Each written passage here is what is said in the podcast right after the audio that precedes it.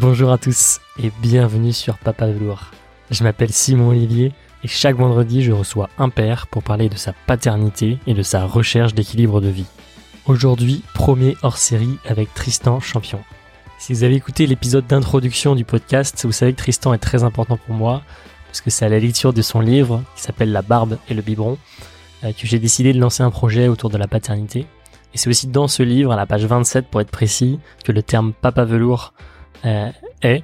Et c'est devenu comme une évidence pour moi euh, pour le nom de ce podcast. Donc c'est une grande joie pour moi d'avoir pu échanger avec Tristan.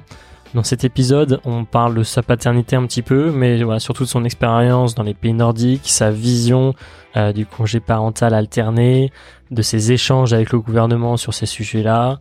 Mais je vous en dis pas plus, je vous laisse découvrir notre échange. Tristan est passionnant, l'épisode l'est aussi.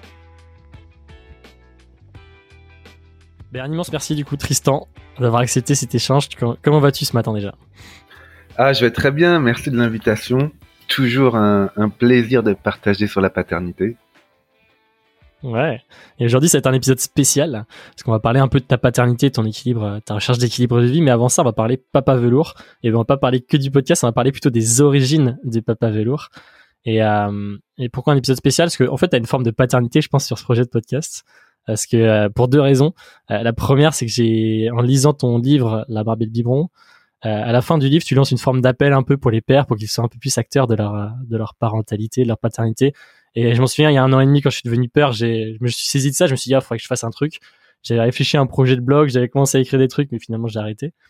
Et euh, et puis après, un an et demi après, tu vois, c'est le lancement de ce podcast. Et, pour le nom, euh, et depuis la lecture de ton, de ton bouquin, en fait, euh, tu parles de Papa Velours. Et en fait, ce truc-là, il a résonné en moi. Tu vois, ça a mis un an et demi, donc euh, une grande résonance. Mais au bout d'un moment, enfin voilà, je me suis dit, tiens, c'est ça le nom du projet. Et tu sais, c'est le genre de truc où tu mets un nom sur un projet, mais tu sais pas trop effectivement c'est le bon truc. Et bref, c'est resté. Et donc, et donc, en tout cas, merci pour ça parce qu'effectivement, c'est c'est un peu une grâce à toi, je peux te dire que que j'ai lancé ce podcast. Ah, bah, ça me touche, ça me touche beaucoup, merci. Ah non, franchement, c'est c'est touchant parce que on écrit pour euh, pour essayer de faire changer les les mentalités. Je dois t'avouer que quand on écrit sur la paternité, euh, finalement, c'est quand même beaucoup de mères et de femmes qui lisent. Donc, je dis toujours, euh, quand un père me fait un retour, il compte double parce que souvent ils sont moins nombreux à à s'exprimer sur le sujet. Et puis, euh, et puis Papa Velours, euh, le terme il est magique, il est magnifique et, euh, franchement, je pense que bah, je souhaite beaucoup de succès à ton podcast sur ce côté-là. Merci beaucoup. Bon, moi, moi, je te connais bien, mais les gens te connaissent peut-être pas tous. Euh, tout le monde n'a pas lu ton bouquin encore. Et, du coup, je te propose peut-être Tristan de, de te présenter. qui es-tu et présenter aussi ta famille, s'il te plaît. Bien sûr. Alors, Tristan Champion, parisien de naissance, désolé. J'ai 37 ans. Euh, j'ai un peu voyagé partout en, en Europe et puis euh, c'est ces voyages qui m'ont donné envie d'écrire. En fait, euh, j'ai eu, je me suis marié avec une Norvégienne à 25 ans, assez tôt finalement, que j'avais rencontrée en Autriche. Et en fait, on a habité ensemble 5 ans à Paris. On a eu notre premier enfant qui s'appelle Émile et qui a 7 ans aujourd'hui. Et puis après ça, on a déménagé à Oslo en Norvège où j'ai eu ma deuxième fille enfin, deuxième enfant, première fille, Nora. Et puis là, euh, ironie du destin, on est en Suisse et j'ai un troisième enfant qui est né là-bas et là.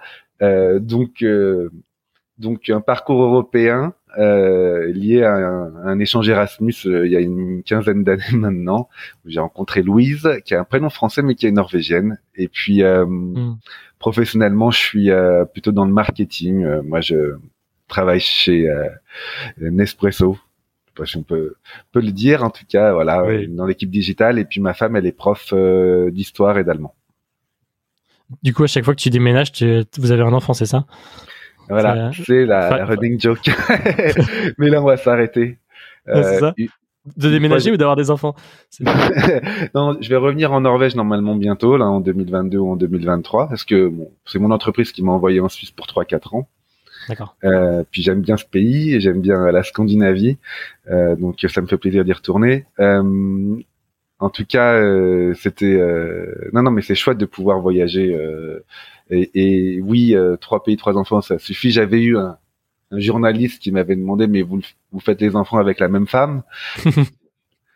Blague un peu un peu misogyne française oui c'est la même femme merci trop bien. Du coup revenons un peu aux sources du, du papa velours.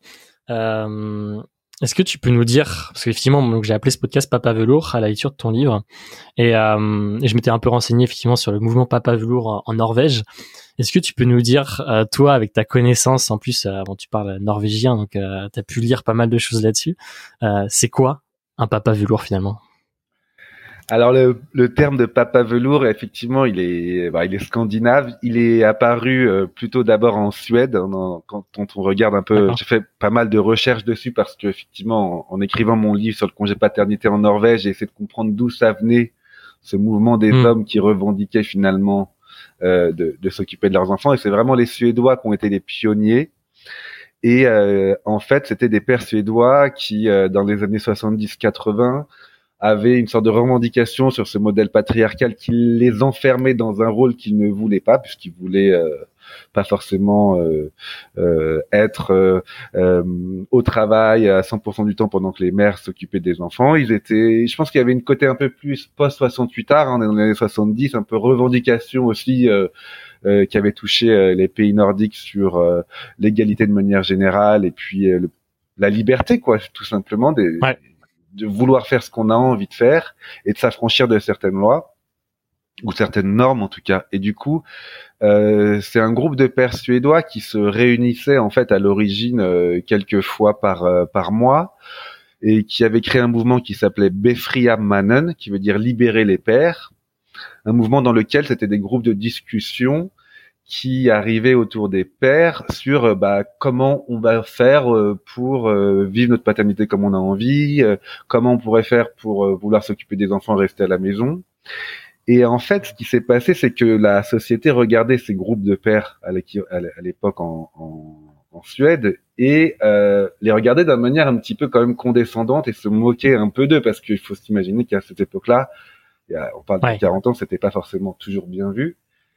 Et euh, c'est des personnes autour qui les ont nommés les papas velours, euh, ce mouvement-là. Donc ils se sont pas autonomés papa velours, on les a nommés papa velours en leur disant bah vous êtes euh, velours parce que le tissu du velours est considéré comme androgyne puisque aussi bien porté par les femmes que les hommes.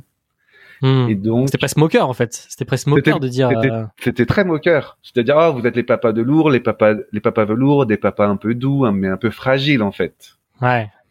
Euh, là où eux, du coup, avaient du mal à, à, se faire accepter dans une société qui, pourtant, on parle d'une société scandinave qui est ouverte et libère, assez, assez libre et, ou libérale, hmm.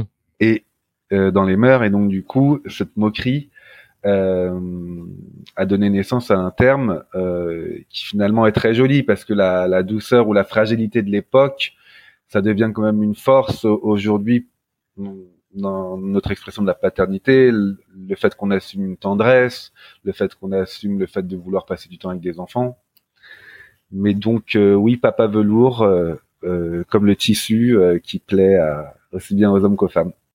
Et comment t'expliques qu'effectivement, tu, tu, parlais de toute la, partie post 68 heures, comment t'expliques qu'effectivement dans les pays nordiques, il y a cette tendance-là qui émerge, alors qu'en France et dans les pays peut-être plus méditerranéens, il n'y a pas du tout ça et c'est même presque j'arrive pas à l'opposer, mais euh, c'est c'est que maintenant qu'en fait qu'on s'empare des sujets, euh, tu vois, en France, quoi.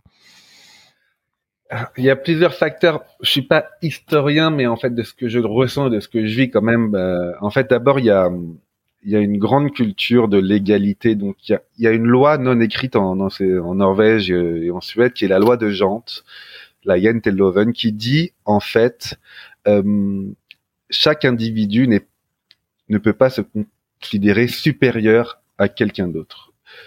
Le côté égalitaire est très marqué chez eux et en fait, il a également touché l'égalité entre les hommes et les femmes assez tôt. Ça a été très soutenu par un mouvement aussi euh, protestant dans la religion protestante, qui est une des rares religions qui aujourd'hui autorise les femmes à officier. Donc il y a, des pasteurs femmes. Mmh. Je raconte dans le livre que je suis allé à l'église une fois euh, protestante, du coup voir une femme officier un mariage homosexuel, Et, et, ça, c'est vrai que je ne l'ai jamais vu euh, en France encore. Ça viendra peut-être un jour. Mais c'est vraiment l'idée euh, de laquelle, l'idée à partir de laquelle euh, on, on, il est important d'être sur un pied d'égalité.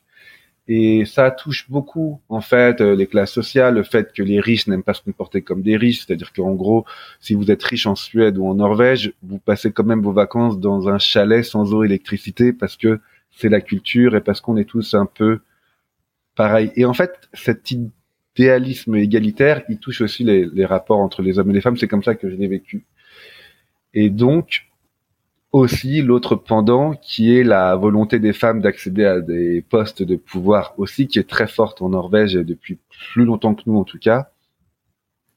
Et il me semble que les, les hommes ont plutôt saisi l'opportunité de ce mouvement pour s'impliquer davantage euh, que euh, euh, voir ça comme un mouvement féministe porté par des femmes qui pourrait mhm. remettre en cause un système.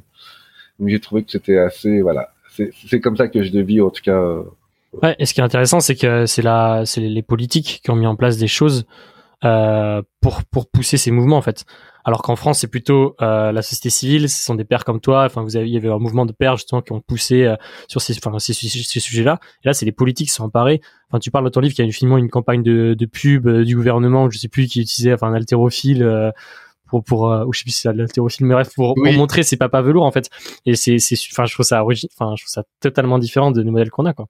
Je pense que les, ouais, le personnel politique était très avant-gardiste à l'époque dans tous mm. les pays. Euh, un tout petit en en Suède dans les années 78-80, en Norvège plutôt dans les années 90, mais quand même assez tôt.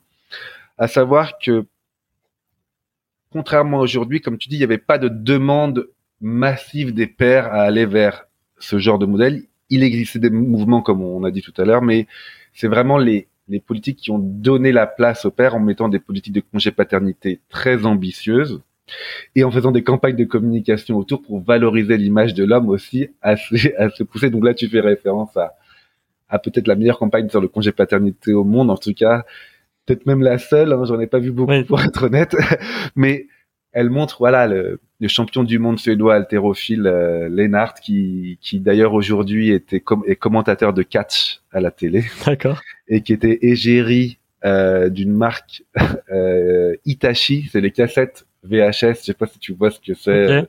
C'était les vieux standards avant les CD. Ouais. Et en gros, c'était l'homme le plus costaud par excellence, euh, vraiment, euh, vraiment. Force quoi. Euh, la force, la virilité. Il a des gros muscles, il est énorme, il a une grande barbe. C'est un vrai Viking, et on le voit avec son petit enfant, hmm. et, qui dit "Vive le congé paternité" en norvégien ou en suédois. Et ça, que des gouvernements font des et il fait que les gouvernements aient déjà fait des campagnes de communication à l'époque et ensuite mis en place un quota du congé paternité tel qu'on l'a aujourd'hui à 28 jours, qui a existé du coup il y a 35-40 ans dans ces pays-là. Tu as tout à fait raison, c'est la volonté politique qui a fait changer les, qui a accéléré le changement de mœurs beaucoup plus rapidement. Hmm. Et, en parlant de Vikings, ça me fait penser à, ton beau-père du coup, à Thor, qui lui effectivement, a, pareil, qu'est-ce qui t'a appris lui, ce, ce beau-père du coup euh, norvégien euh, sur la sur la paternité, sur la façon de gérer ça? C'est clair. J'épouse ma femme, elle est euh, norvégienne et elle me dit mon père il est militaire. Moi, ma famille est pas du tout militaire et mon beau-père du coup le tour il fait 1m95. Euh, il a fait l'Afghanistan, il a fait le Kosovo. Moi, je suis un petit Parisien, j'emmène pas large. Hein, faut être honnête, c'est assez impressionnant quand tu vois ces gens-là. tu, peu importe le regard que tu as sur l'armée, il y a quand même du vécu, quoi. Et euh, et il a trois trois filles et du coup quand j'ai ma deuxième fille en Norvège il me challenge un peu il se moque de moi il fait alors Tristan tu vas faire ton ton français là tu vas tu vas bosser tu vas laisser ma fille s'occuper de de ta fille ou tu vas euh, ou tu vas un peu prendre tes responsabilités? Et là je je rigole de lui parce que je dis non mais attends tort toi t'as fait t'as tu t'es ok t'as fait des guerres en Afghanistan et au Kosovo mais euh, tu vas pas me dire que tu t'es occupé de tes enfants et là Hmm. J'ai vu à quel point euh, les sociétés étaient différentes parce que ça l'a un peu marié. Il, était, euh, il était assez touché que je lui dis ça parce qu'il dit non mais tu rigoles ou quoi? Moi j'étais le premier à m'occuper de mes enfants parce que lui il m'a montré que même dans des secteurs comme l'armée que dont j'avais l'image d'être un petit peu plus traditionnelle et conservatrice en fait, son chef avait aménagé. Euh, beaucoup de, temps de travail. Son, son, son chef avait aménagé son emploi du temps pour qu'il puisse s'occuper de sa fille euh, pendant au moins six mois, suite à, parce que sa femme devait, devait étudier, donc pouvait pas s'en occuper. Donc il m'a dit qu'il s'était énormément impliqué avec un long congé paternité à l'époque, dire ça comme ça, hmm. pour sa troisième fille Anna, et que en fait pour lui c'était très important de pouvoir d'avoir d'avoir pu euh, passer ces moments-là avec sa fille parce qu'il adorait en fait euh, euh, euh déjà voilà donc il m'a mis un peu la pression. Et il m'a et en fait il m'a fait deux choses il m'a fait réaliser à quel point l'enjeu de virilité est ridicule c'est-à-dire que c'est l'homme le plus viril que je connaisse mais vraiment hmm. de loin. Et c'est celui qui a passé le plus de temps avec ses enfants. Et c'est celui qui m'a aussi fait comprendre peut-être que euh, il voit ça comme quelque chose de responsable et finalement de que si si on peut dire que la responsabilité c'est c'est une valeur importante euh, surtout pour lui dans dans un contexte un peu militaire pour lui c'était une preuve de paternité forte que de s'occuper longtemps d'un enfant. Donc pour lui, il voit même ça comme quelque chose de presque très masculin en fait, dans le sens euh, je suis responsable aussi d'un foyer et c'est ma responsabilité de m'occuper de ce moment-là. En tout cas de cette fille. Donc euh, il m'a vraiment fait déculpabiliser et c'est en parlant avec lui et avec d'autres euh, d'autres copains de l'époque que je me suis dit ah ouais en fait le congé paternité c'est pour tout le monde. Ouais. Et euh, on va on va pas aborder tout, enfin tu te racontes tout ça dans ton livre et, euh, même dans, sur ton blog euh, Barba Papa. Et juste sur ce moment-là, en fait justement quand quand il te challenge là-dessus, toi tu es en pleine réflexion parce que d'un côté tu as ton boulot, euh, tu as une potentielle promotion et de l'autre, tu as effectivement ce choix de vie de dire est-ce que du coup je veux partir sur un, un, congé de cinq mois, seul en plus avec ma fille? Est-ce que tu peux juste nous parler un tout petit peu de ça? Et puis euh, et puis après on laissera les gens découvrir euh, tout ça dans ton, dans ton livre. Non mais t'as raison parce que c'est l'enjeu. Le livre je l'ai écrit vraiment parce que ce moment que tu décris c'est un moment déclencheur qui m'a donné envie de raconter cette histoire. Hmm. C'est le moment où les pères, les hommes en Norvège font face à des choses que les pères et les hommes en France ne font pas face. C'est-à-dire que tu arrives, on te dit, tu vas prendre entre 3, 4, 5 ou 6 mois de congé paternité. Et là où ça peut sonner comme euh, quelque chose d'extraordinaire pour beaucoup de pères, pour d'autres ça peut être quelque chose d'un peu étonnant, pour d'autres ça peut être du refus, il peut y avoir du rejet, enfin on n'est pas tous pareils à vis-à-vis de ça. Et moi finalement j'étais quand même plutôt dans un moment, en fait non, rejet, en fait non, j'ai une promotion là qui arrive, moi je veux pas la rater parce que le milieu du travail, il est compétitif, il est pas si simple, et j'ai peur que ça me pénalise. Et du coup, j'étais vraiment,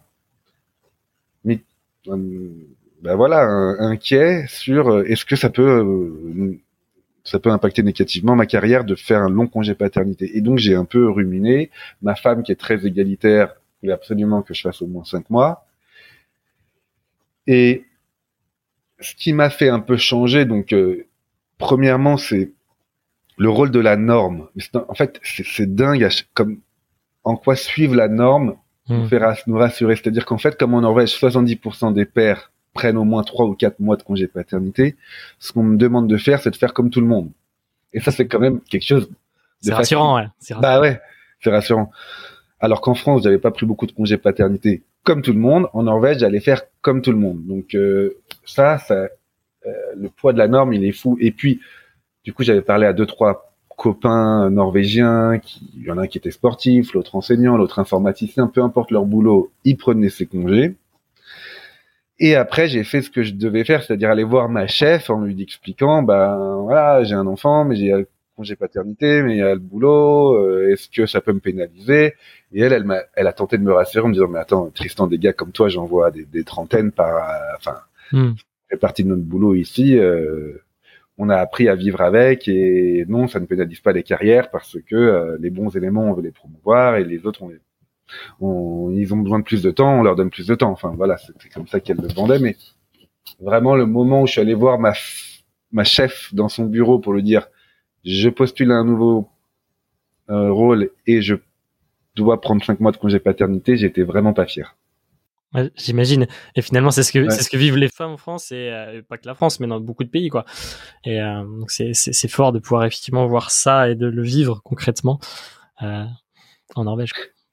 En tout cas, je raconte tout ce qui se passe dans le dans, dans, le bouquin sur ces moments-là, mais ce qui m'a moi, ce qui m'a voilà, ce qui m'a fait réaliser à quel point, en fait, partager les mêmes expériences donc, entre, entre, les hommes et les femmes permet aussi de beaucoup mieux comprendre l'univers des autres. Parce que quand j'étais en France et que mes collègues euh, femmes revenaient de leur congé maternité à m'expliquer euh, leur quotidien de couche et un peu lâcher et avoir des discussions que je trouvais ennuyeuses à table au, le déjeuner, ben, en fait finalement quand toi tu le vis, bah, finalement c'était discussion et finalement, euh, moi-même, en revenant de mon congé euh, paternité au, travail, bah, j'avais un paternity blues. Je voulais rester avec ma fille.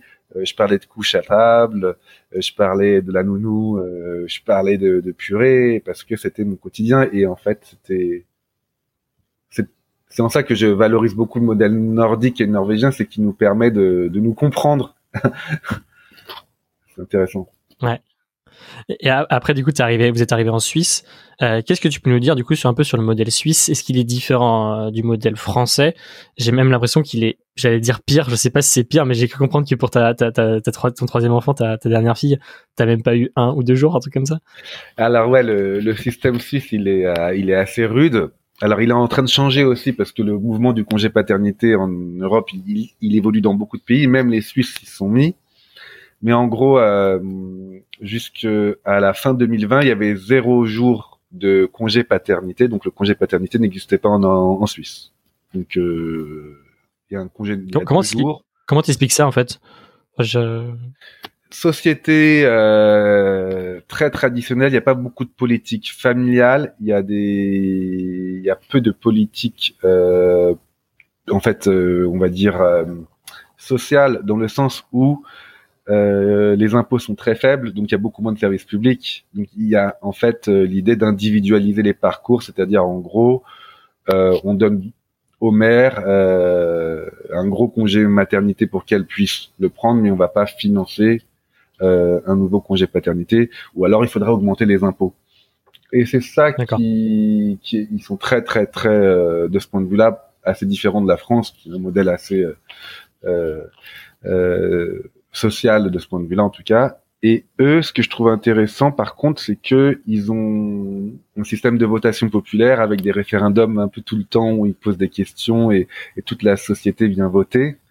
Et du, coup, en juin 2020, 2020, il y avait une votation populaire, comme il dit, sur une initiative pour porter le congé paternité de 0 à 2 semaines, qui a intervenu à peu près en même temps que quand nous, on est passé de deux semaines à un mois. Et là, il y a 67% de mémoire des Suisses qui ont voté pour euh, l'allongement du congé paternité. Donc, euh, euh, il y a eu une, un passage à deux semaines. Et moi, ma fille étant née en 2020 et la loi rentrant en 2021, eh ben, j'ai pas eu le droit à ces deux semaines-là. Mais autre pendant, et c'est un peu l'enjeu parfois des congés paternité du rôle de l'entreprise par rapport à l'État, c'est que comme l'État n'était pas du tout, ne proposait rien, certaines entreprises en Suisse notamment les grandes, euh, font preuve de, de, générosité entre guillemets, en, en tout cas ont des politiques d'inclusion. Et euh, moi, ma boîte m'a donné quatre semaines. Ok. Mais là encore, c'est pas du tout comme le vivre en Norvège parce que en Norvège, tu as cinq mois. Bon, j'avais cinq mois, c'était beaucoup, mais c'était aussi un mouvement sociétal. Donc j'étais avec beaucoup de pères pendant mon congé paternité. Euh, j'étais toute seule avec ma fille. C'était un vrai congé paternité, ce que j'appelle un vrai quoi. Là, en Suisse, j'ai pris quatre semaines, c'était peut-être juillet, août. Hmm. Euh, j'ai juste pris des vacances avec ma fille. Euh, voilà, c'était de la triche entre guillemets. C'était pas, c'était pas un moment euh, et puis de vie hyper différent. Et tu n'étais pas seul avec ta fille comme tu l'as pu être en Norvège. Et c'est là peut-être toute la différence. Et, c'est d'ailleurs tout ce que vous, vous, avez mis en place, enfin, je crois, avec plusieurs pères, de dire, ok, le congé paternité c'est bien, mais le congé parental de, alterné, c'est mieux, non? C'est un peu ce que vous essayez de, promouvoir, en tout cas c'est ce que tu essaies de, mettre en place. Quoi. Ouais, c'est ma grande conviction, c'est que euh, la, le congé paternité, c'est pas tant la durée, c'est comment tu le prends, et il y a beaucoup de discussions autour de, de ça, puisque d'un côté il y, a tout un mouvement qui dit oh la femme accouche, elle doit être accompagnée les deux, trois, euh, quatre premières semaines, c'est important d'être là en soutien. Je dis oui, mais je dis mais. Euh, en fait, je dis mais parce que si le rôle du père s'arrête à soutenir la mère après un congé, après un accouchement, ça laisse le père en, en, rôle de copilote ou de soutien ou de euh, ou de j'attends les directives de la de, de, ma conjointe ou de mon épouse pour faire quelque chose. Alors que le modèle norvégien qui dit vous allez vous occuper seul de votre enfant après, donc l'alternance, ça nous place seul face à nos responsabilités, ça nous fait placer en rôle de pilote et placer la mère ou la conjointe en rôle de copilote ce qui aussi change énormément. Et moi, j'ai trouvé que euh, l'avancée principale de cette nouvelle loi, et je me suis beaucoup battu pour parce que, comme tu as dit, on avait créé un, groupe avec des pairs euh, euh, pour pour essayer d'influencer euh, le, le, gouvernement sur allonger le congé paternité et réformer. Euh, on était, on, on, a fait beaucoup, d'une une tribune dessus notamment pour la flexibilité de ces jours-là, quand est-ce qu'on peut les prendre Et le Adrien Taquet, le secrétaire à la famille que j'avais rencontré plusieurs fois, j'étais content parce qu'il a dit sur les 28 jours que vous avez les pères, il y en a 20, il y en a 7 à prendre à la naissance, grosso modo, et 21 que vous pouvez prendre quand vous voulez dans les 6 premiers mois de l'enfant. Et je dis toujours, messieurs, essayez de prendre ces 21 jours Seul. à la suite du congé maternité. Et vous verrez, euh, ça vous responsabilisera et ça aidera votre femme aussi à retourner au boulot de manière sereine. Et après, ce sera peut-être à vous de trouver une crèche, de trouver une garde partagée, de trouver une nounou. Comme moi, ça a été mon cas. Donc, euh, ouais. L'alternance. Dans, les échanges que tu as pu justement avoir euh, avec bah, Adrien Taquet, euh, est-ce qu'il y a eu cette, notion, cette notion d'alternance pour légiférer? Parce qu'effectivement, on peut encourager, on peut dire c'est bien de le faire, mais tant que ce sera pas légiféré, comme ça a été le cas en fait dans les pays scandinaves, euh, on sait que ça va mettre du temps à se mettre en place. Est-ce que du coup, dans les discussions que vous avez eues, il y a eu cette, porte ouverte en disant oui, peut-être dans quelques mois, années, c'est quelque chose de possible? Adrien Taquet, il est grand fan du modèle nordique. il a rencontré l'ambassadeur de Suède en France. Euh, il a été super sensible à mon bouquin. ça l'intéresse vraiment énormément, mais il a dit quelque chose qui est aussi en tout cas euh, qui me semble pas faux, c'est la France n'est pas forcément prête tout de suite à changer complètement de rien comme congé paternité à je te pas fait passer trois mois tout seul. Hmm. Et il pense que en tout cas euh, il fait une première une première période. Donc il a il est dans une dans une euh, vision d'évolution et peut-être pas de révolution. C'est comme ça que je le vois. Euh, tel que je l'ai senti, s'il avait eu plus de possibilités de marge de budget, il aurait fait quelque chose de plus ambitieux.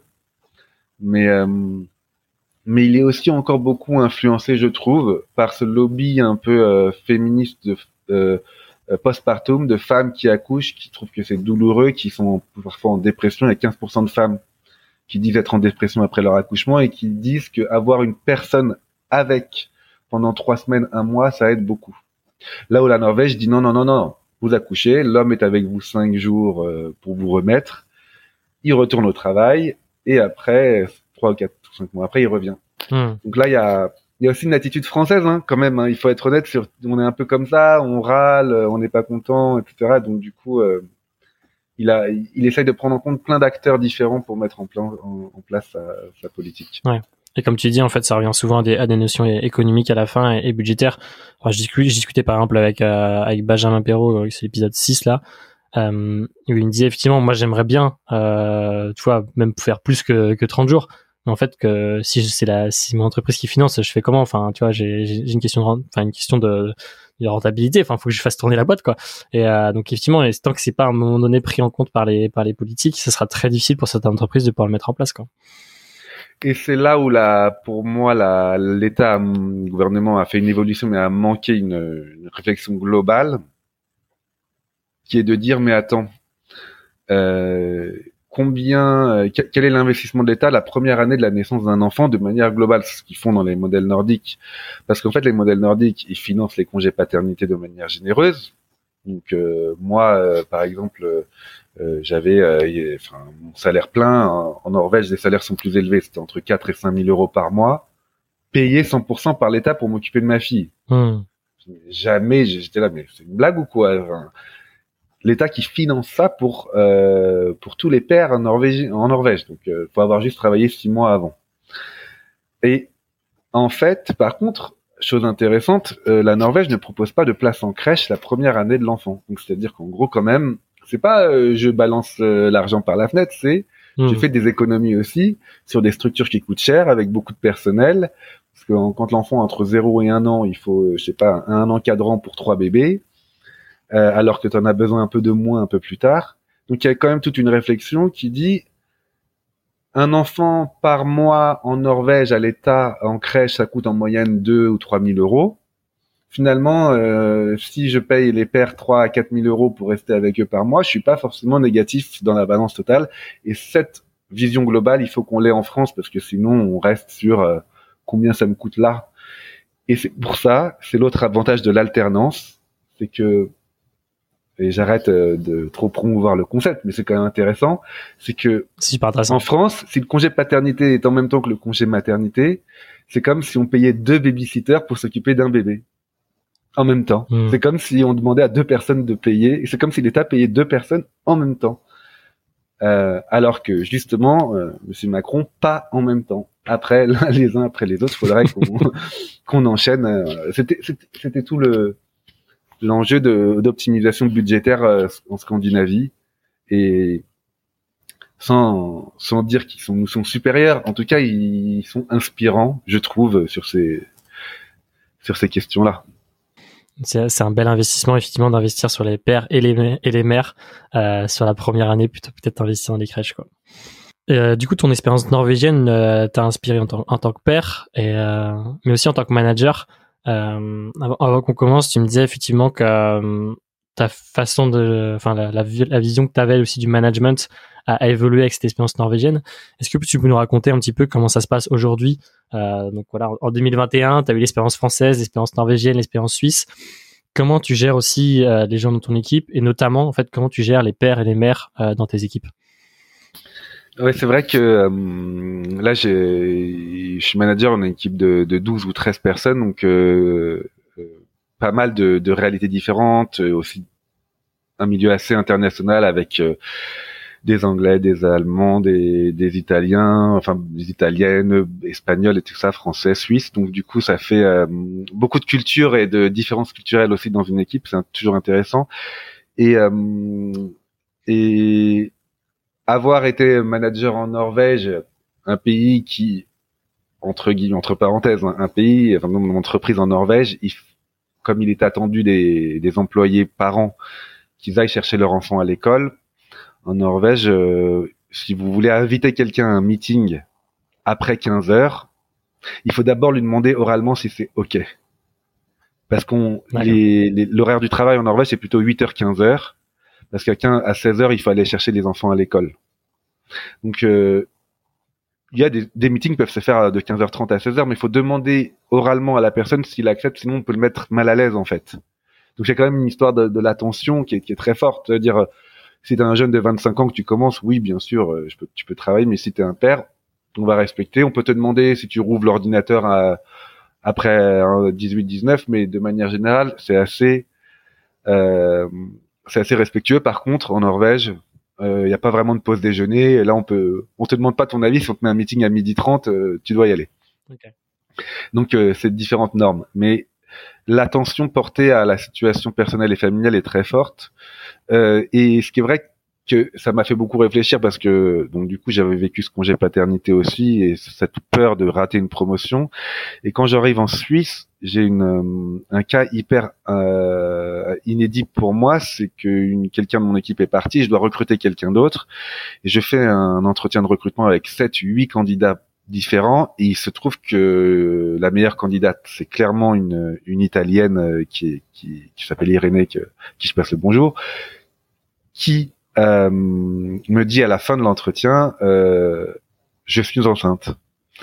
Donc, euh, et enceinte de six mois, donc je vais accoucher dans trois mois, et puis un congé maternité de six mois. Donc, du coup, je te si tu me recrutes, alors que mon besoin il était pour hmm. l'instant, je serai là dans neuf mois. Et comme je revenais de mon mon, mon expérience norvégienne, je me suis vraiment posé 75 questions, mais que j'aurais sans doute balayé avant, c'est-à-dire qu'est-ce qui est juste de injuste? Si ça avait été un homme, je l'aurais pris. C'est une femme, je la prends pas. Non mais attends, euh, c'est pas le problème que ce soit une femme ou pas une femme, c'est juste qu'elle est pas disponible là. Donc euh, pourquoi je me prendrais la tête? Euh, Il y en a une deuxième, elle est un peu moins bien, mais elle ferait le job. Et j'ai réfléchi pendant 5, 4 jours, 5 jours, parce que ça me rappelait quand j'étais allé dans, voir ma chef et rater ma promotion mmh. potentiellement. Et j'en ai parlé à des collègues et à mon chef et à mon département ressources humaines. Et à la fin de la fin, pour l'histoire, il y a mon chef euh, qui me dit mais tu la veux vraiment? Je lui dis ouais, franchement, elle est au-dessus. J'avais fait un cas pratique euh, et il m'a dit cette chose que je trouvais assez juste. Euh, les talents, on les attend. Et euh, il m'a dit franchement, si je te soutiens, on t'a une équipe de 8, euh, tu réduis ta charge de travail pour 6 mois et puis euh, et puis quand elle revient, tu tu si, elle si elle si elle accepte, tu voilà, tu tu pourras avoir euh, ton un très bon élément dans ton équipe. Et du coup, je l'ai après moult mais vraiment vraiment beaucoup de réflexion, je l'ai embauchée, elle a pleuré, c'était le plus beau jour de sa vie et chose hyper importante que j'avais complètement sous-estimée quand elle a commencé neuf mois après elle avait un côté genre redevable que je lui avais pas demandé, mais elle était tellement étonnée que elle a donné à 180%. Elle a travaillé pour trois ou pour quatre, même beaucoup trop. Elle travaille beaucoup trop. Irène, tu travailles beaucoup trop, je te le dis. D'ailleurs, je l'ai promu manager depuis, même elle a eu une équipe, donc c'est une belle story pour elle. Mais euh, j'avais pas du tout envisagé toutes les toutes les potentiels et je trouve que voilà juste écouter euh, et, euh, et, prendre en compte les différentes réalités en essayant d'être juste en fait ça peut être payant sur le long terme quand quand on peut en tout cas se le permettre j'entends bien qu'une petite entreprise qui a deux personnes et qui en a besoin d'une troisième et qui est pas là pendant pour les pendant neuf mois je comprends bien que c'est compliqué. Mais quand on peut se le permettre on, on peut au moins se poser la question. Ouais et, comme tu dis, en fait, si, si demain il y a, y a un congé paternité euh, décalé, finalement cette question se poserait même plus, c'est-à-dire que ce soit un homme ou une femme, en tous les cas, il y a une naissance, il sera pas là trois, cinq, six mois, que ce soit et du coup, je trouve ça ça efface toutes ces discussions là et, je trouve ça, enfin, c'est ça que je trouve génial en fait dans ce modèle là en fait de l'alternance, c'est que ça efface cette question là et, j'espère qu'à terme on aura plus ce biais en fait euh, qui, est en nous quoi. Ouais, tout à fait d'accord. Il y a, un point fondamental quand même qui n'est pas à, à laquelle euh, auquel la société française n'a pas répondu, c'est dans le mouvement féministe de libération des femmes et d'égalité femmes-hommes, il y a euh, un grand mouvement qui dit euh, pour combattre les inégalités, on va mettre en place des politiques féministes fortes telles que des quotas de femmes dans des postes à responsabilité, la parité en politique. On a toute une idée. Euh, on fait attention euh, à ce que les hommes et les femmes aient un, salaire équitable parce que euh, il y a des décrochages. Mais on ne voit l'égalité homme-femme qu'à travers des politiques qui visent les femmes. C'est la moitié du chemin. En Norvège, hmm. l'autre moitié qui est la politique qui vise des hommes, responsabiliser les hommes sur le congé paternité. Il y a même des en, Norvège, il y a les, les, les premiers quotas d'hommes qui sont mis en place dans les métiers où ils sont sous-représentés. Ça, je trouve ça hyper intéressant, c'est de se dire euh, pour dans des dans des crèches et dans des écoles maternelles en, primaire, euh, il, y avait 99% de femmes euh, qui travaillaient là en Norvège. L'État dit bah c'est pas possible, il faut mettre des repères différents aux enfants, sinon on va on va continuer à répéter les mêmes les mêmes les mêmes schémas. Donc quota d'hommes dans les crèches. Mais ça, je ne sais pas si ça ce serait possible en France. On dirait attendez dans vos crèches, à partir de cinq encadrants, il faut un homme. Scandale, parce que d'un côté on dit ah les femmes, on nous vole nos boulots, nanana. Et en fait, je trouve que c'est plus courageux en tout cas d'adresser les points comme ils le font dans les pays nordiques que nous dire ah bah la femme accouche, elle a besoin de plus de congés maternité ou ah non mais attends, ça veut dire d'autres choses ces choses-là et et donc euh, et donc il y, y, a un chemin à faire des deux sexes en fait euh, sur cette euh, question. Et du coup, c'est un peu court-termiste en fait. Les, enfin, dire, les, les, politiques actuelles, c'est voilà, ça va, ça va dans le bon sens, mais c'est un peu court-termiste. C'est-à-dire qu'il n'y a pas cette vision long terme de se dire là, on va fait, on va mettre un impact. Oui, ça va peut-être prendre 20 ou 30 ans pour la société française, mais si on met un impact dès le, la plus jeune enfance, de montrer en fait un, un, quelque chose d'équilibré, euh, pour les jeunes enfants de montrer quelque chose d'équilibré au niveau de l'entreprise, effectivement, sur le long terme, il y a plus de chances que ça soit gagnant. Quoi. En tout cas, on verra si euh, ces politiques-là viendront en France ou si au contraire elles seront euh, balayées dans les futures années. Bon, en tout cas, toi, tu, continues ce combat pour pour justement ce congé alterné, etc. C'est quoi un peu la suite? Finalement, tu as écrit ton, bouquin il y a deux ans, tu racontes cette histoire, tu avais, ton blog, euh, tu as participé justement à cette tribune. C'est quoi un peu la suite pour toi sur ce sujet-là? Alors, je t'avoue que j'ai eu un moment quand même euh, un peu de, de down ou de un peu un peu d'arrêt, c'est-à-dire que je m'étais enflammé sur le congé nordique, etc. Il y a trois quatre ans, j'ai écrit mon, mon blog, et puis la France a fait une loi, et je me dis ah bah j'ai plus rien à faire en fait. Enfin, tu vois, c'est comme si tu te bats pour un combat. Et puis on a gagné. on a gagné. Euh, il y a beaucoup d'associations féministes, de femmes, euh, de milieu du travail qui avaient qui avaient travaillé, qui avaient beaucoup milité là-dessus. Euh, nous, avec des pères, on avait continué le combat en faisant une tribune, mais vraiment la société française s'était quand même bougée. Et puis boum, ils mettent le, ils mettent la loi en place. Et j'étais là, mais qu'est-ce que j'ai Mon but c'était de faire changer la loi. La loi est changée. C'était pas aussi bien que ce que je pensais, mais bon, je suis quand même conscient que la loi va pas rechanger dans les quatre ou cinq prochaines années ou à moins que, mais bon, c'est difficile. Donc je t'avoue que moi j'ai eu un peu un coup d'arrêt, j'ai plus envie d'écrire d'articles parce qu'il y avait plus rien à dire. Euh, j'étais un petit peu euh, en mode euh, bah passe le chemin, fais autre chose Tristan quoi. Enfin tu vois c'est hmm. c'est un peu et puis petit à petit il y a eu euh, des, des, connexions qui ont été faites, surtout sur le, le milieu du travail. Et c'est là où je suis de plus en plus actif.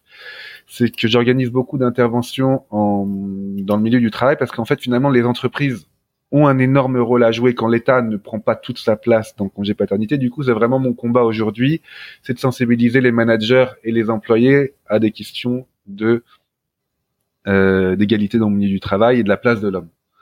Et j'essaie de pas dire que mmh. on n'est pas euh, le but c'est pas d'héroïfier les hommes qui prennent des longs congés paternité, c'est juste de dire bah en fait euh, c'est quand même assez simple si on est un peu conscient des égalités de l'égalité homme-femme. Finalement nous on a un rôle à jouer. C'est assez simple d'égaliser des salaires si c'est juste de prendre des congés paternité ou parentaux un peu longs en entreprise. Je veux dire euh, c'est pas on demande demande pas beaucoup aux pères pour euh, contribuer à une société plus égalitaire en fait. Et euh, comment sensibiliser les managers et les employés à ces questions-là. Donc ça, c'est, je fais beaucoup d'interventions, plutôt gratuites d'ailleurs. Comment c'est perçu par, par, un Nespresso, par, par ta, entreprise? Ah oui, mon entreprise, ils voient ça de manière assez positive aussi ils m'ont utilisé euh, beaucoup en interne pour promouvoir l'égalité homme-femme en entreprise. Ils sont assez, assez moteurs, je trouve. Ils sont assez en bienveillants vis-à-vis -vis de ça. Euh, aussi parce que euh, euh, ça fait partie de la politique euh, d'inclusion de Nespresso, de promouvoir l'égalité dans l'entreprise. Donc ça, franchement, là où je pensais que j'allais griller ma carrière parce que je prenais un long congé paternité, en fait, c'est un peu l'inverse. C'est ah, c'est un bon exemple à suivre, regarder et écouter parce que c'est une, une inspiration. Donc euh, je, quand les entreprises euh, appellent à moi, souvent je ne fais pas facturer, je demande juste de, de commander quelques bouquins pour les distribuer euh, à leurs salariés. Ça fait un bon goodies et puis et puis c'est un format qui marche bien. Et le bouquin est top, donc c'est un, un, un, bon achat, un bel investissement. Ouais. Et du coup, voilà, donc, ton activité va, va se centrer plutôt là-dessus, sur ces conférences-là. Est-ce qu'il y a, d'autres d'autres choses vers lesquelles tu voudrais continuer? Un deuxième bouquin je sais pas parce qu'il y a des choses à raconter je me disais il y a aussi des choses enfin dire euh, voilà tes enfants ils grandissent tu grandis en tant que père aussi il y a peut-être d'autres choses aussi à raconter quoi franchement pour l'instant j'arrive pas à écrire j'arrive plus à écrire c'est comme si euh, euh, je crois que ça va revenir mais euh, j'ai pas envie de me forcer c'est-à-dire que Là, je vis en Suisse, quelque chose que beaucoup de gens vivent en France. J'ai pas l'impression de vivre quelque chose d'inédit. Euh, mm. mais, mais, mais, comment dire, mes enfants qui grandissent, la paternité, bah, c'est comme comme tous ceux qui ont des pères, je galère, euh, j'ai des moments de joie, de peine, mais je vois pas dans ce que j'ai d'universel et de nouveau, donc euh, je me force pas à écrire. Par contre, il y a quand même quelque chose qui, donc, cette histoire norvégienne, elle me tient beaucoup à cœur. Et j'ai été vachement euh, heureux parce que euh, il y a quoi il y a le 4 novembre là le jour de mes 37 ans j'ai quand même signé un contrat d'adaptation cinématographique avec une grosse boîte de production qui veut transformer le livre La Barbe Biberon en en production cinématographique parce que euh, il trouve que c'est intéressant le parcours d'un Français dans un pays comme ça nordique et comment il s'est démerdé euh, autour de ce congé paternité d'en faire une soit une comédie un peu dramatique comme ça. J'ai trouvé que c'était euh, trop bien. Tu vas pouvoir choisir l'acteur c'est qui, qui, va te représenter du coup. Ah, ce serait trop bien. On est alors le projet il est à son début donc déjà est-ce que le film va se faire à 100% Je sais pas mais en tout cas c'est c'est hyper intéressant comme comme euh, ouais, euh, de, de, passer par l'art pour faire des véhiculer des idées, c'est super. Et je sais pas qui va être, euh, qui va jouer Tristan Champion, mais euh, j'ai pas envie de savoir. je crois que, je crois que, bah, je vais faire un appel au casting et puis on verra hein, qui veut venir. et puis qui va jouer Thor, qui va jouer Thor, mon beau-père. Je ne sais pas. Ouais.